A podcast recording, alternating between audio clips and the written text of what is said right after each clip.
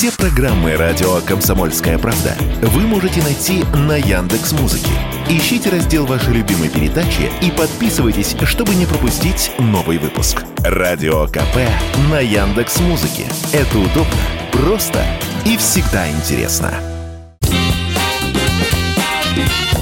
Был бы повод. Здравствуйте, я Михаил Антонов, и эта программа «Был бы повод» 24 января на календаре и рассказ о событиях, которые происходили в этот день, но в разные годы, ждет вас сегодняшней передаче. 1925 год, 24 января. Спустя 8 лет после свершившейся в России революции до сих пор есть часть стран зарубежных, которые не принимают свершившегося переворота и не хотят не иметь никакого дела с большевиками. Но есть и те, кто спустя годы осознает, перемены произошли, новая власть пришла надолго и надо каким-то образом налаживать отношения. В этот день Япония признает советскую власть и покидает Дальний Восток. Японский контингент на Дальнем Востоке ограничен, да и по сути за пределы своего консульства во Владивостоке они не выходят. Единственное более-менее серьезное присутствие – это Сахалин. Как и другие, японцы надеются, что переворот большевиков будет подавлен и скоро восстановится старая власть. Но вот уже и гражданская война позади, и на картах уже не просто восставшие города, а союз, в который входят уже и другие республики.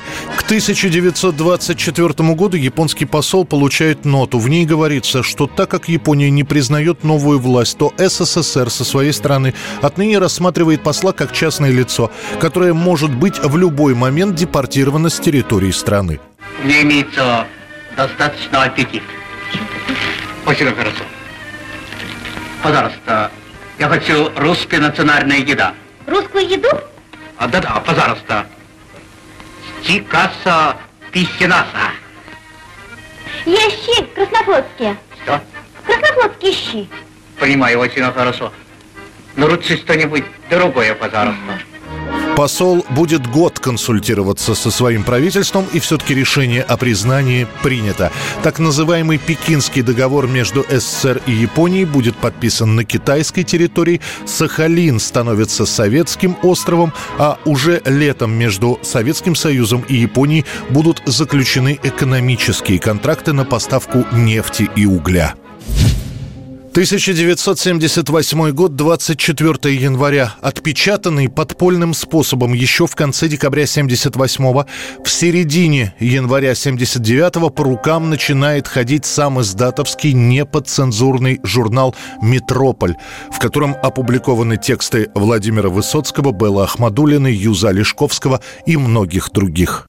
И мы сидели, шумно пируя, словно рыцари и прекрасные дамы, под закопченными сводами нормандского замка. Мы делили голубой огонь и перловку и бросали кости нашим собакам. Метрополь – это попытка создать в эпоху тотальной цензуры нечто свободное, что официально запрещается, из-за чего люди, сочиняющие и пишущие, попадают в ранг неблагонадежных. Идея выпуска альманаха «Метрополь» принадлежит Виктору Ерофееву и Евгению Попову. Они, в свою очередь, подключают к работе Василия Аксенова, Фазиля Искандера и других литераторов. Правда, не все поэты и прозаики, к которым обращаются представители «Метрополя», соглашаются передать в альманах свои стихи стихи и прозу. К примеру, по разным причинам в этом альманахе отказываются участвовать Юрий Трифонов и Булат Акуджава. В итоге получается 12 экземпляров журнала, которые дальше в течение месяца ходят по рукам, а тексты из них перепечатывают энтузиасты. Ну а дальше КГБ, изъятие номеров метрополя и разговоры с создателями. Удивительно, что обошлось без репрессий авторов. Но, правда, кому-то ограничили поездки за рубеж, как Высоцкому, кого-то публично осудили на собраниях. Идея существования неподконтрольного государству литературного издания просуществовала всего полгода. 1986 год. Великих музыкантов решили увековечить. В этот день своих первых членов оглашает Зал славы рок-н-ролла. So I ask all of you not to think how Elvis Presley died, but please think how Elvis Aaron Presley lived. Thank you. Учреждают этот зал после целого ряда переговоров несколько музыкальных продюсеров. За три года до непосредственного открытия создают фонд, который собирает пожертвования, и вот спустя несколько лет собранных денег хватает на покупку земли и строительство здания, которое неформально будет называться музеем рок-н-ролла, хотя по-настоящему музей там откроют лишь в середине 90-х. Для того, чтобы быть включенным в зал славы, необходимо соблюсти все условия. Например, выпуск первой пластинки исполнителя должен быть минимум за четверть века до выдвижения его кандидатуры на почетное членство. Поэтому Битлз, например, были избраны в зал славы только в 88 году. Ну а первыми членами зала славы рок-н-ролла становятся музыканты Чак Берри, Джеймс Браун, Роберт Джонсон, Фэтс Домино, Сэм Кук, Джерри Ли Льюис, Элвис Пресли, Литл Ричард, Джимми Роджерс, Бадди Холли, Рэй Чарльз, дуэт Эверли Бразерс, диджей Алан Фрид и основатель фирмы грамзаписи Sun Records Сэм Филлипс. Старшим из первопроходцев оказываются родоначальники музыки кантри Джимми Роджерс и блюзовый музыкант Роберт Джонсон. Самыми молодыми становятся братья Дон и Фил Эверли. Рэй Чарльз представляет джаз и соул, Сэм Филлипс со своей фирмой в стиле рокобили и ритм and блюз. Остальные вышеназванные музыканты к тому времени из пионеров рок-н-ролла уже превратились в легенд.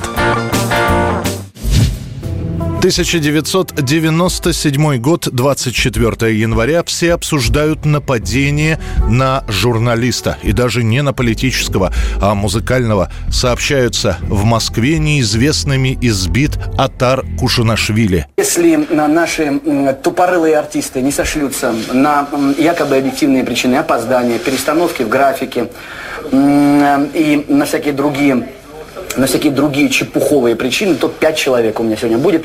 Это слабый для меня график, для трудоголика, известного всему миру. Обычно я снимаю по 48, по 725 человек за день. 27-летний, часто появляющийся на экранах длинноволосый журналист уже прославился своими скандальными высказываниями. В тот день он возвращается со съемок программы «Партийная зона». Точнее, это даже еще не день, а 4 часа утра. На улице темно. Около дома Кушанашвили горит только один фонарь. Когда Атар выходит из машины, на него нападают 4 человека. Кто-то будет говорить, что избиение длится 40 минут, на самом деле не более 10-15. Атара поставят на колени, несколько раз ударят, потребуют следить за языком, а после парикмахерской машинкой сбреют бровь и волосы с одного виска.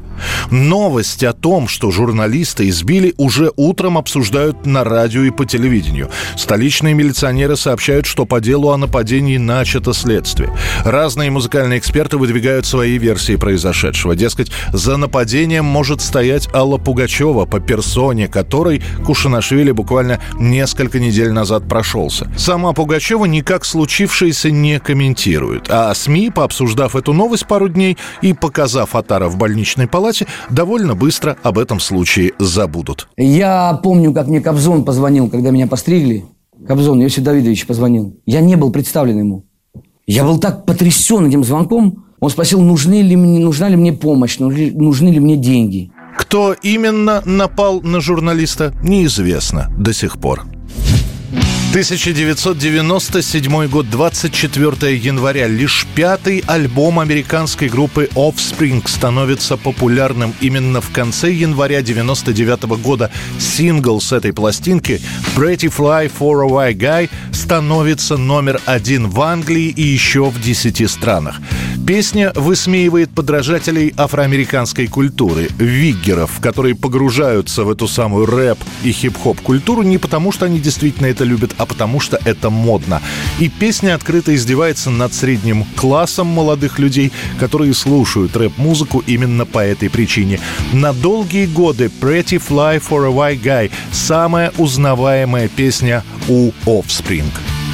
Это была программа «Был бы повод» и рассказ о событиях, которые происходили в этот день, 24 января, но в разные годы. Очередной выпуск завтра. В студии был Михаил Антонов. До встречи.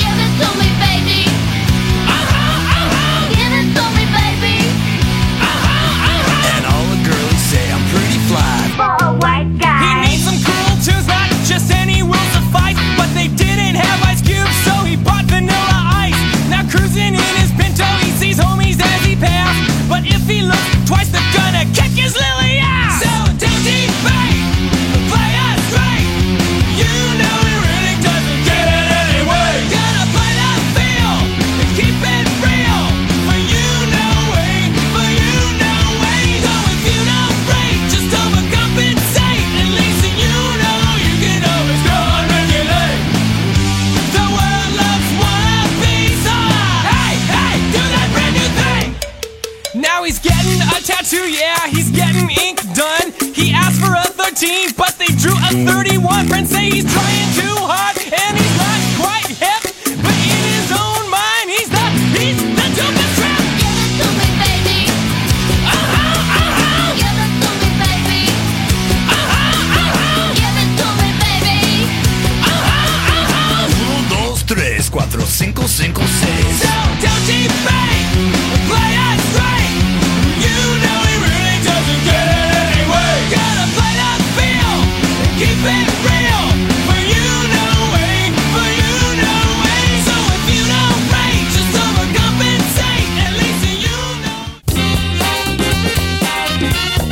Был бы повод.